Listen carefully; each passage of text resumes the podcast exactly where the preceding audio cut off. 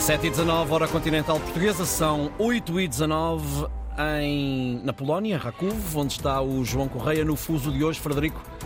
Vestimos o casaco, seguimos para o frio da Polónia, onde os relógios marcam mais uma hora do que aqui em Lisboa. Bom dia, João Correia. Estás em Sosnowiec, cidade no sul do território polaco, não muito longe de Cracóvia. Como é que está a nascer o dia por aí e em que ponto está a situação política aí na Polónia, quase duas semanas depois das eleições? Bom dia, Frederico. Numa manhã que começa com nevoeiro e também só nublado, nesta que é uma cidade dormitório da cidade industrial de Katowice.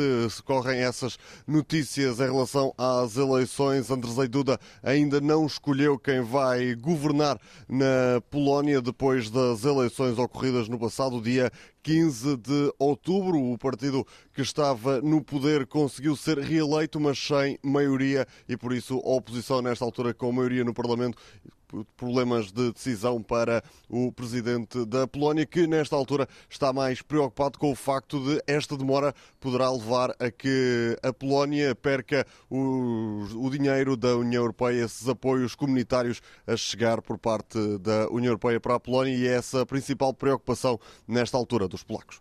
João, há também aí outra notícia a marcar esta semana, a renúncia de um bispo polaco, uma renúncia que aconteceu na sequência de um escândalo sexual.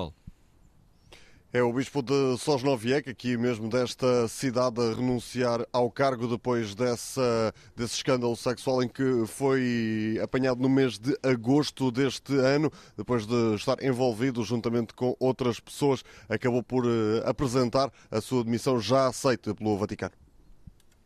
Obrigado, João Correia. Bom regresso a Portugal. O João Correia esteve a trazer-nos o relato do jogo do Sporting, ontem a contar para a Liga Europa, na Polónia, um país eh, com um fuso horário diferente do nosso, Ricardo, onde são nesta altura 8 horas e 21 minutos. Justamente, esta, justamente e esta manhã começa com nevoeiro, como dizia o João há pouco, está frio, estão 8 graus, a máxima em perspectiva hoje é de 13.